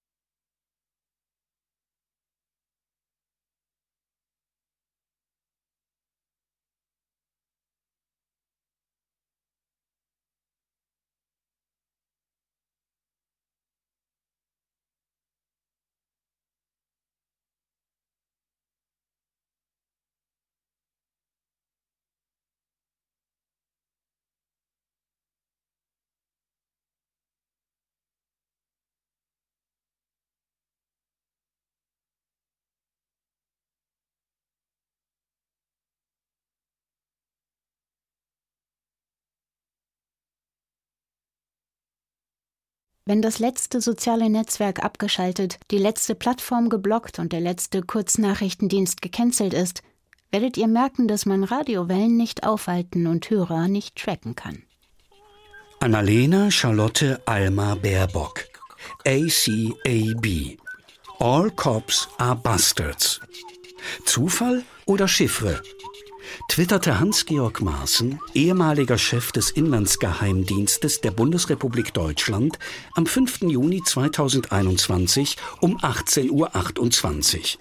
Nachdem die Kanzlerkandidatin der Grünen die Überprüfung der Sicherheitsbehörden auf rechtsextremistische Gruppen gefordert hatte. Hallo, du hast jetzt Internetverbot für den Müll, den du schreibst. Das habe ich nicht allein beschlossen, wollen wir alle, tut mir leid. Ein Service-Mitarbeiter kommt bald und nimmt dir dann das Internet weg. Das Internet weg. Wir haben das lang genug zähneknirschend angeschaut. Und bevor wir dir jetzt sagen, alter Falter, halt dein Maul, haben wir kollektiv beschlossen, wir nehmen dir jetzt endgültig das Internet weg. Das Internet weg. Also, am 5. April 2063 landen die Vulkanier bis dahin müssen wir diese Bumsbude hier wieder auf Kurs haben, twitterte die Fotografin Anne Hufnagel am 28. August 2018, nachdem zuvor in Chemnitz fremdenfeindliche Hetzjagden stattgefunden hatten. Los Angeles. Radio weist Deckkraft auf. In einem Interview mit der Zeitschrift Interview äußert sich die Schauspielerin Norma Jean Mortensen, bekannt als Marilyn Monroe, zum Entzug des Visuellen in der dokumentarischen Radiopraxis. Auf die Frage des Journalisten Hatten Sie nichts an? antwortet Monroe Ich hatte das Radio an. Kleidung ist passé, Radio weist Deckkraft auf, betitelte die Zeitschrift das Interview. Vor dem Hintergrund, dass der englische Begriff Coverage sowohl Berichterstattung als auch Deckvermögen bedeutet, schätzen Medienbeobachter, dass Monroes Äußerung weniger Konsequenzen für die Modeindustrie als für die Medientheorie haben wird. Monroe sagte, was wir wissen, dass jede Berichterstattung zugleich auch etwas verdeckt. Ein Detail, eine Perspektive, ein Geschehen am Rande der Ereignisse, sagt ein Mitglied der Linguistic Society of Greece, das ungenannt bleiben möchte. Wir Radiotheoretiker haben im 20. Jahrhundert den visuellen Anteil der Radiostimme vermisst und fokussierten uns darauf, den Verlust des Körpers der Sprecher zu beklagen. Dabei haben wir aus den Augen verloren, dass Sprecher sich durch Haltung und Plattform Gehör verschaffen, nicht durch die Sichtbarkeit ihres Körpers. Von dem angeblichen Verlust des visuellen Anteils der Stimme leiteten wir ab, dass Radiostimmen aus einer Geisterwelt, nicht aus dieser Welt und schon gar nicht aus dem Radiostudio kommen. Folglich haben wir Radiostimmen jegliche Beweiskraft abgesprochen. Dem Radio wurde dadurch die Rolle der Präsentation, nicht aber der Produktion von Information zugeschrieben. Inzwischen aber wissen wir, dass Berichterstattung ein Theaterformat ist, in dem Ereignisse produziert, aufgeführt und zugleich verdeckt werden. And a lot of people wanted to know what to do. As a matter of fact, they were phoning us from all over the place. Some of them reporting that they'd seen Martians. Viele Leute wollten wissen, was zu tun sei. Einige berichteten, sie hätten Marsmenschen in ihren Gärten landen sehen und baten um Rat. Andere wiederum behaupteten, persönlich von Marsmenschen angegriffen worden zu sein. Die ganze Erfahrung war extrem intensiv. Ich nehme an, dass wir es verdient hatten. Denn wir waren in Wirklichkeit nicht so unschuldig, wie wir vorgegeben hatten. Wir haben die Marsianer-Sendung gemacht. Wir waren genervt von der Art und Weise, wie alles, was aus diesem neuen magischen Kasten, dem Radio kam, geschluckt wurde. Die Leute misstrauen dem, was sie in der Zeitung lesen und was ihnen erzählt wird. Aber als das Radio aufkam, wurde alles geglaubt, was aus dieser neuen Maschine kam. Unsere Sendung war also in gewisser Weise ein Angriff auf die Glaubwürdigkeit dieses Geräts. Wir wollten den Leuten klar machen, dass sie keine vorverdaute Meinung übernehmen und nichts schlucken sollten, was aus der Leitung kam, ob es nun Radio war oder nicht. Faden 9. Linearitäten. Oder das Switchen.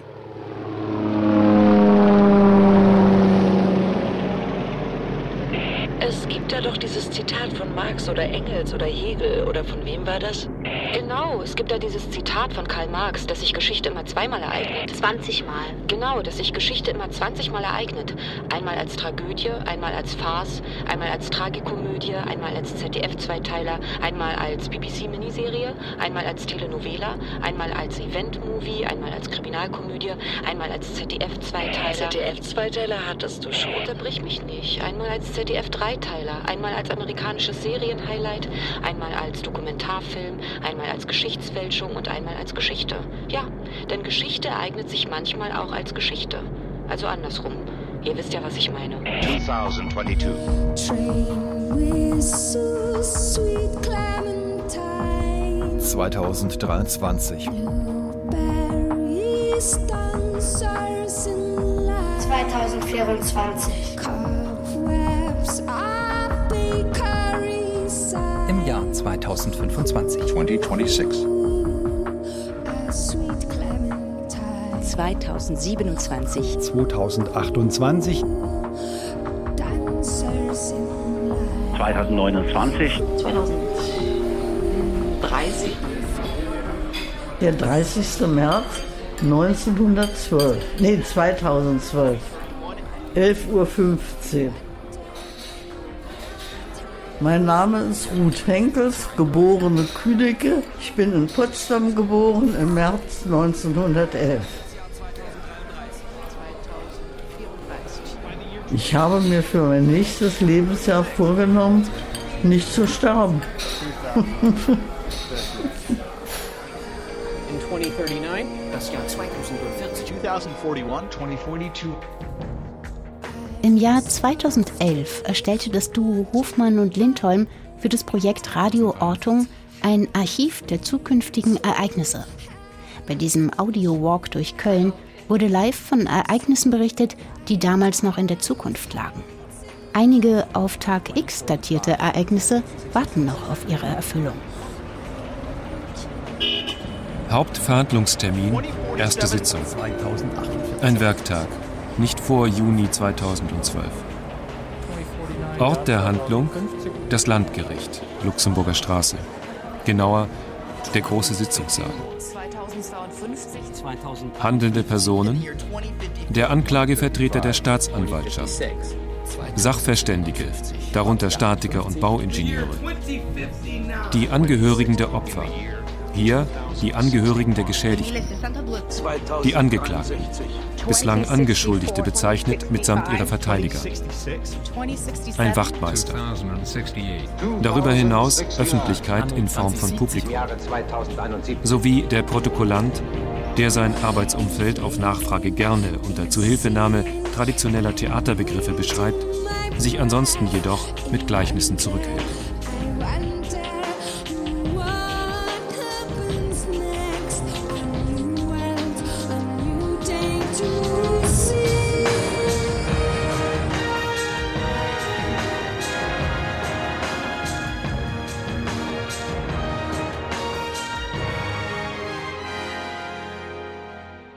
Das scheint Ihnen auch nicht zu gefallen. Ich weiß nicht mehr. Wir tun doch alles, was wir können. Warum schalten Sie trotzdem um? Der Hörer ist ein scheues Wild, sagt man gerne bei uns. Die kleinste Unregelmäßigkeit und er flüchtet panisch in den Wald, unmöglich ihn wieder einzufangen. So sagen es unsere Programmchefs und Hörfunkdirektoren und wir glauben es sicherheitshalber und schleichen deshalb auf Zehenspitzen durchs Programm, auf das kein Zweiglein knacken möge. Sind Sie so ein Sensibelchen? Wollen Sie sich das nachsagen lassen? Wollen Sie tatsächlich von uns behandelt werden wie ein nervenkranker Verwandter, schonend? Für mich sieht's nicht so aus. Sie haben bisher ganz gut durchgehalten.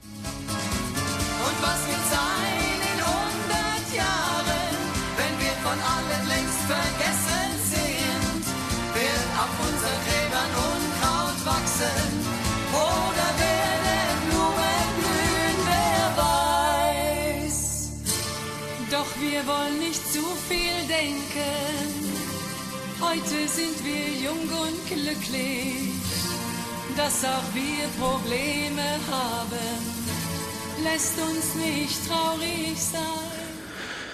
Nicht, dass Sie das falsch verstehen, wir machen das gern. Wenn Sie bloß nicht umschalten. Deswegen haben wir aus unseren Musikdatenbanken auch alle die Titel rausgelöscht, die Sie nicht kennen. Auch die, die Sie lediglich nicht wiedererkennen, sind raus. Und wenn wir ganz manchmal doch einen neuen Titel spielen sollten, Sie müssen das verstehen, es wird tatsächlich immer noch neue Musik aufgenommen, dann versprechen wir, dass er nur ganz leicht neu sein wird. So wenig neu, dass Sie ihn fast schon wieder kennen könnten. Und wir sagen vorher Bescheid. Wollen wir es mal versuchen? Keine Angst, Sie werden schon bei der zweiten Strophe mitsingen können.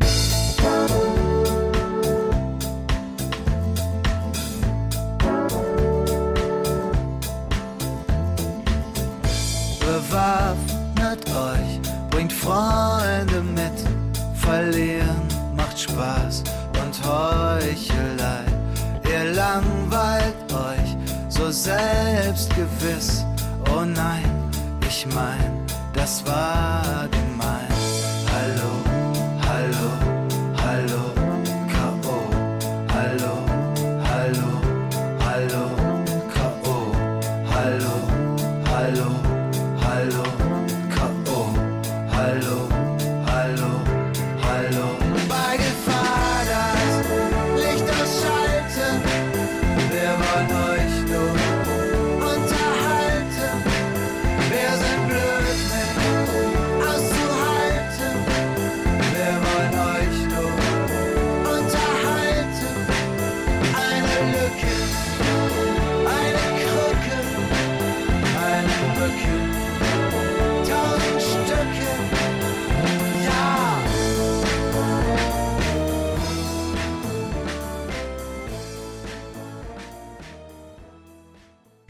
die Übergabe. Das ist auch wieder so eine Maßnahme zur besseren Bindung. Man schiebt einfach zwei aufeinanderfolgende Sendungen ineinander, indem die Moderatorin der nächsten Sendung sich mit dem Moderator der vorigen Sendung, also in diesem Fall mir, über die folgende Sendung unterhält. So erreicht man, dass keine Sendung je zu einem Ende finden kann, weil die folgende Sendung schon in der vorhergehenden beginnt. Verstehen Sie? Lauter untote Sendungen, die ohne jemals Ruhe finden zu können durch das Programm gespenstern.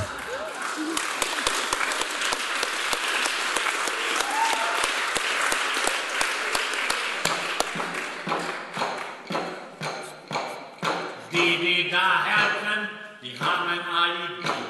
Ihr Alibi heißt Freiheit, heißt doch Demokratie. Doch ist das demokratisch, wie ich begreife, wenn man zur Wahlgungel bleibt. Ich bin noch immer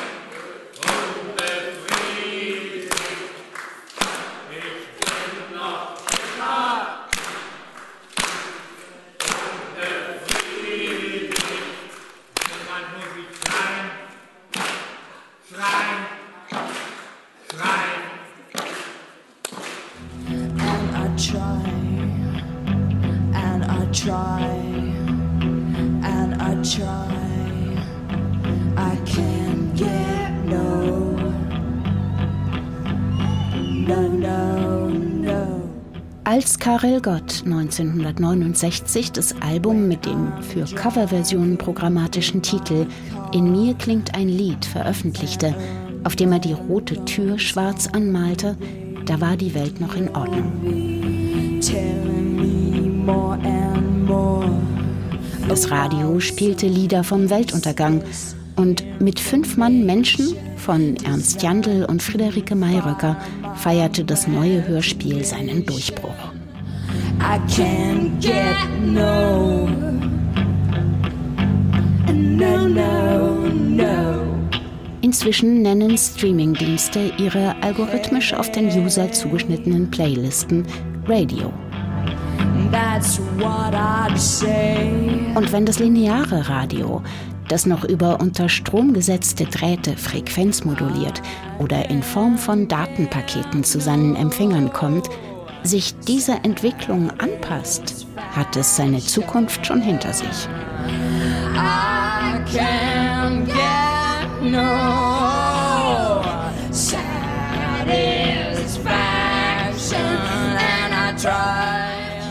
Als eine Suche mit einem offenen Ausgang muss also das Switchen wiedererlangt werden.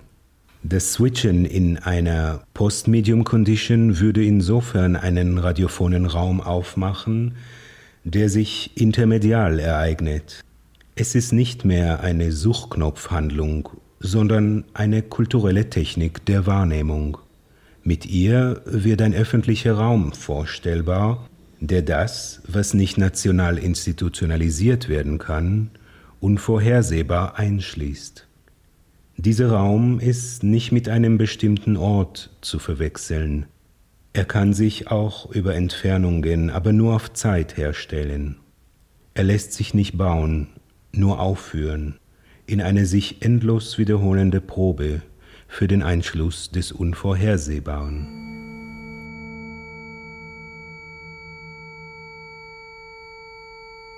Sie erinnern sich noch an das Monochord vom Anfang?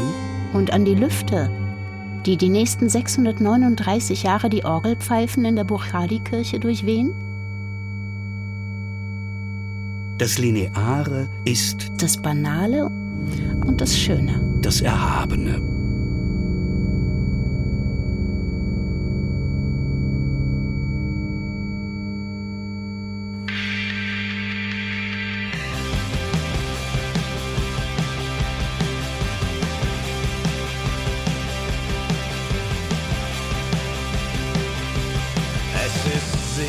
Sicherlich absurd, in dieser Welt zu leben. Sie erscheint dir sinnentleert, doch zieh dich nicht zurück. Spontane Rebellion und Solidarität sind Akte, die jetzt wertvoll sind. Es ist nie zu spät. Lang ist es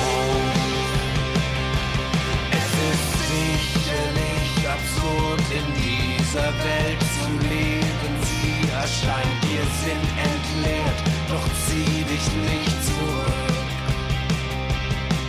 Spontane Rebellion und Solidarität sind Akte, die jetzt wertvoll sind. Es ist nie zu spät.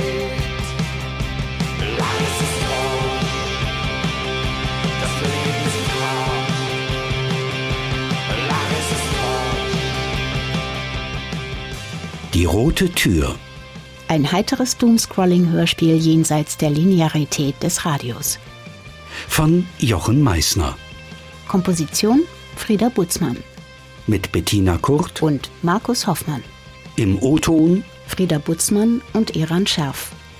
Mit Ausschnitten aus Hörspielen von Frieda Butzmann, Michel Descartes, Walter Filz, Hofmann und Lindholm, Leonie Jenning, Raphael Jouvet, Ferdinand Kriwit, Albrecht Kunze, Markus Orts, Eran Scherf, Orson Welles und Rohr Wolf. Regie Jochen Meissner. Produziert im Studio für komische Musik von Deutschlandfunk Kultur 2022. Gefördert durch die Akademie der Künste aus Mitteln der Beauftragten der Bundesregierung für Kultur und Medien im Rahmen des Programms Neustart Kultur.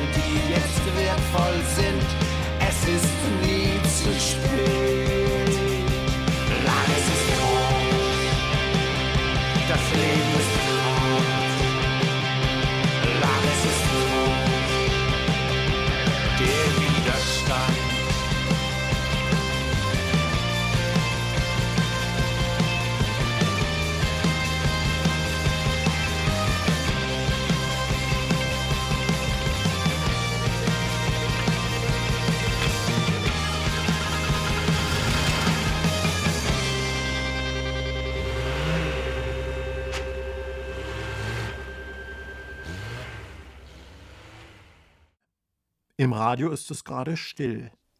Redaktion Christine Grimm.